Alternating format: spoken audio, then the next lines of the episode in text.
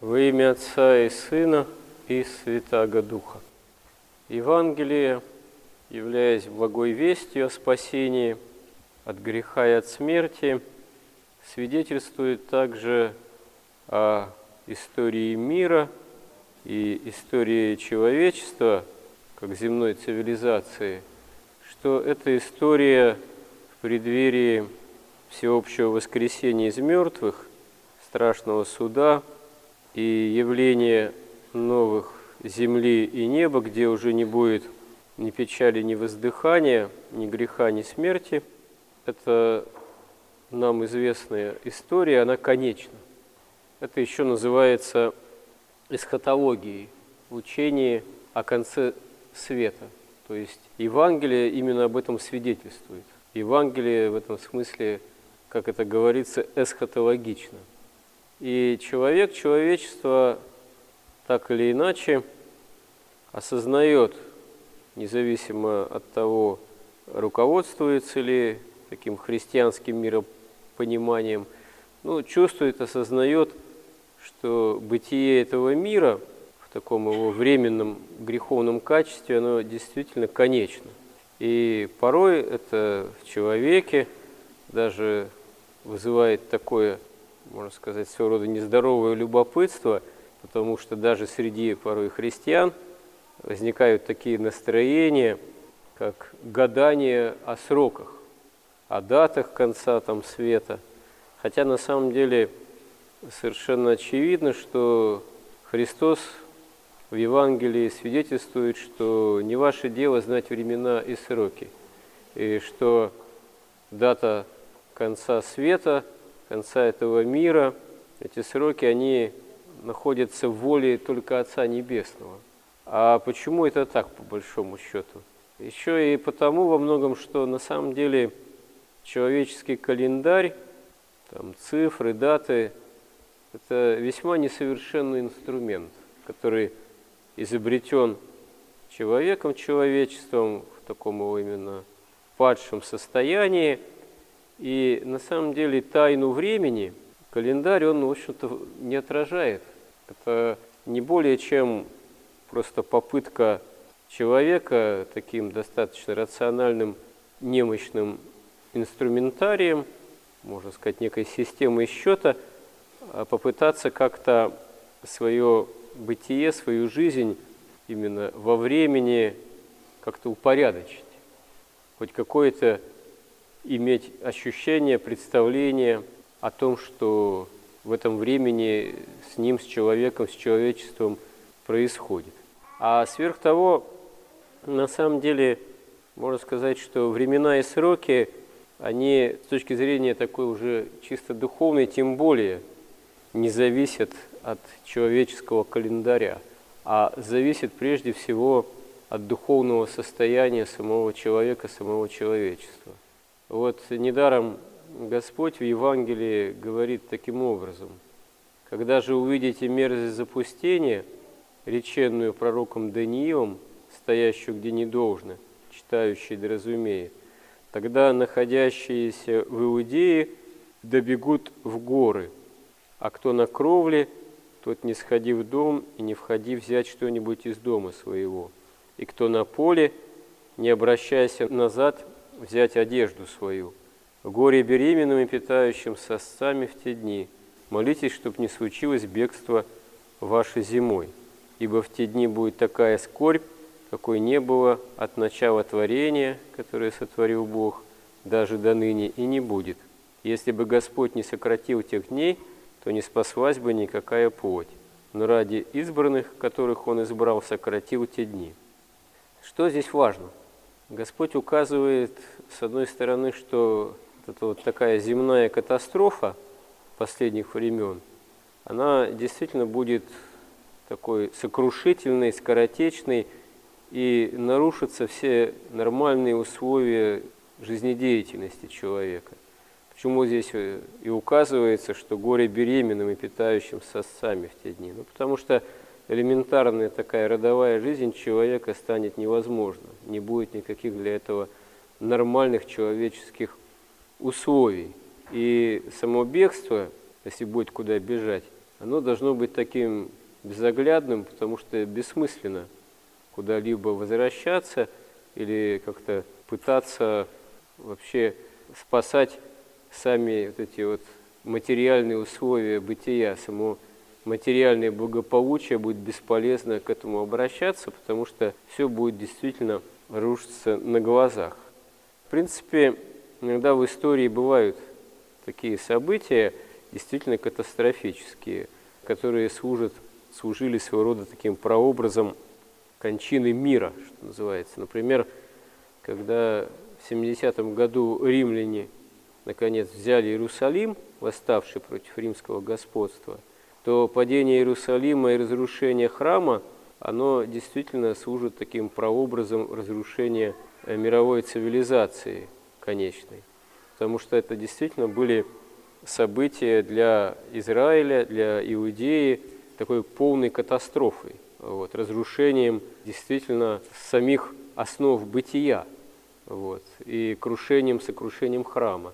Причем, что большинство христиан, которые к этому времени жили в Иерусалиме тоже, вот, они, пометуя вот это вот пророчество о конце света и о том, что Иерусалим будет сокрушен, и камня на камне от храма не останется, когда назрели эти события военные, взять Иерусалим, они действительно ушли из Иерусалима. И были, в общем-то, избавлены от злой участи.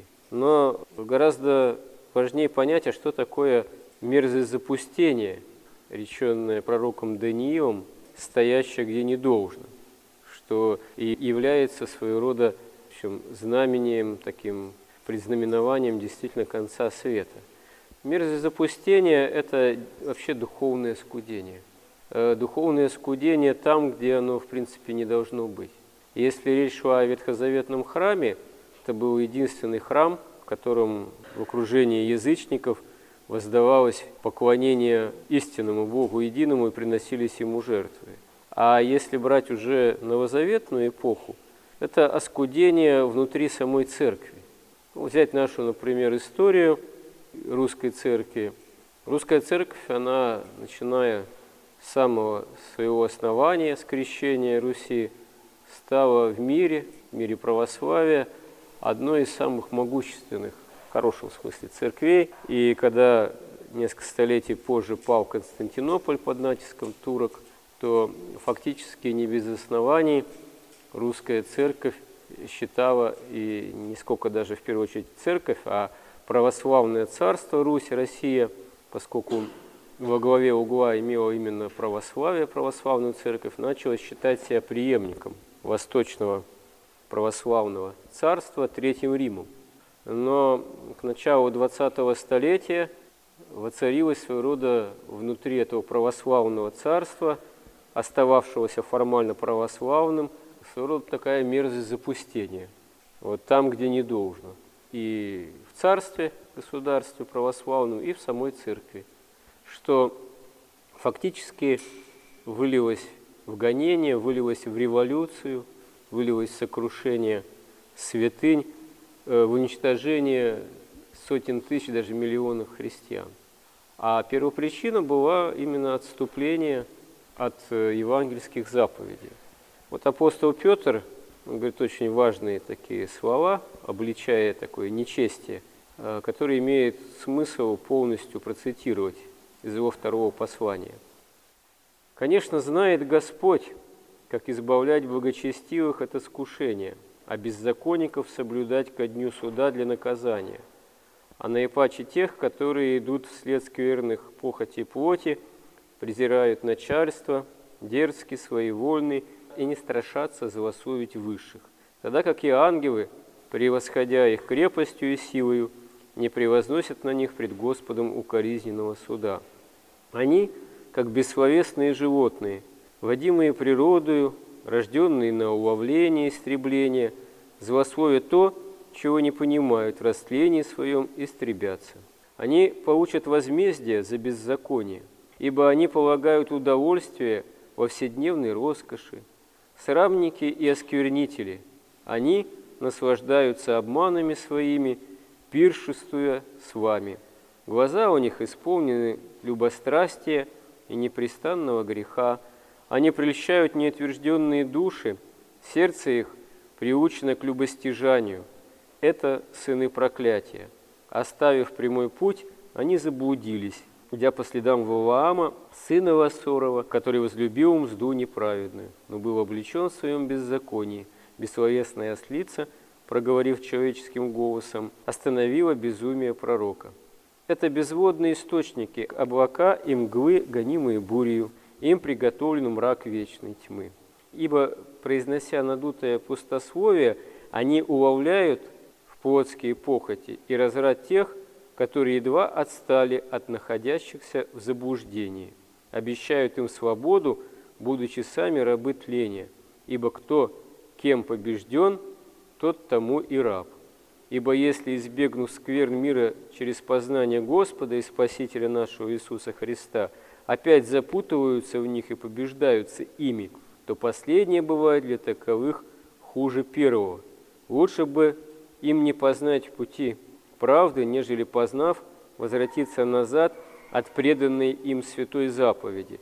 Но с ними случается по верной пословице. Пес возвращается на свою блевотину, и вымытая свинья идет валяться в грязи.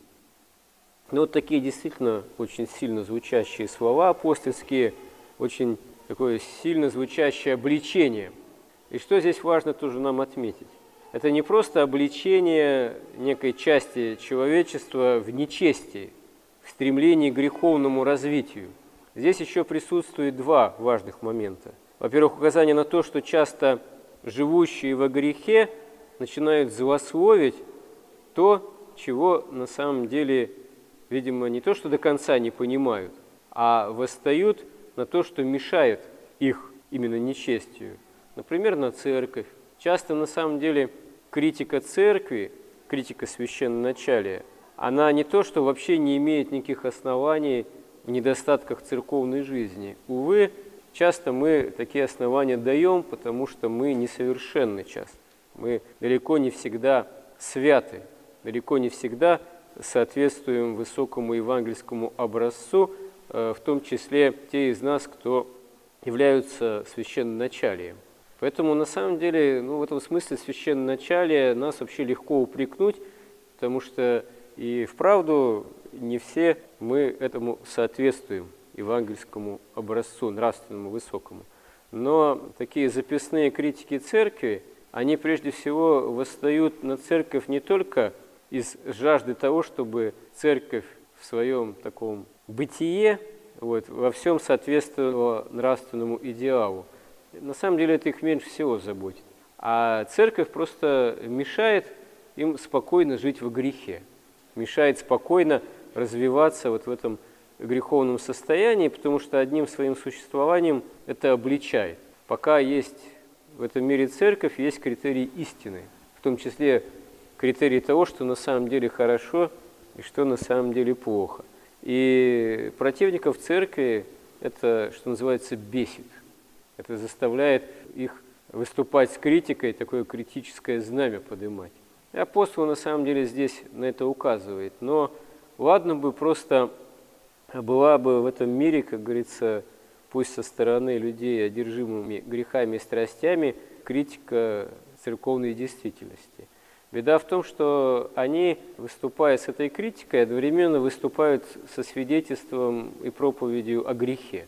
Они утверждают, современный мир, мы это видим, западный, некогда христианский, утверждает правомочность, значимость, можно сказать, полезность, необходимость греха и жизни по страстям. Вот. Они, современные именно проповедники свободы для греха, в этом упорствуют изо всех сил и служат своего рода соблазном. То есть они соблазняют тех, кто или уже пришел в церковь, или желал бы прийти в церковь, желал бы жить поистине, соблазняют вот этой проповедью о свободе для греха, о необходимости греха, о сладости, можно сказать, греха, о том, что грех – это норма. И таким образом могут уловлять тех, кто, казалось бы, уже пришел к познанию истины во Христе, но возвращается к грехам и страстям – потому что считает, что это более важно, более значимо, чем утруждение себя в борьбе с грехом Христа ради. И вот кто оставляет прямой путь такого рода, вот происходит отступление, о тех и говорит здесь апостол, что омытая свинья возвращается вот, валяться в грязи, а пес возвращается на свою блевотину. И что лучше бы тогда не познавать Господа Иисуса Христа, чем познав, или иметь такое вот направление, да, движение жизни в сторону Евангелия, а потом опять запутываться в греховной скверне, и последнее бывает э, вообще хуже первого, то есть хуже вообще незнание истины никакого, чем от истины потом отвращаться греху и греховной скверне. То есть вот это вот предупреждение евангельское и в словах самого Христа о мерзости запустения, и в словах апостола Петра, оно свидетельствует, говорит о том, а что на самом деле является критерием истинности жизни и длительности этой земной цивилизации, и что является действительно причиной наступления финала, конца, распада этой земной цивилизации. Именно грех, именно мерзость запустения там, где на самом деле должна бы быть жизнь спасительная. То есть, проще говоря, история земная, она тогда имеет свое окончание, когда человек в духовном каком-то устремлении, возможности духовной жизни окончательно оскудевает.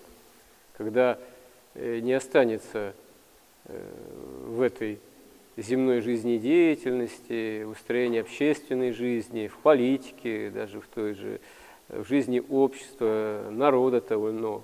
Вообще стремление жить по-христиански не останется христиан на деле, тогда конец света и будет не за горами. То есть он не имеет какой-то числовой календарной обусловленности.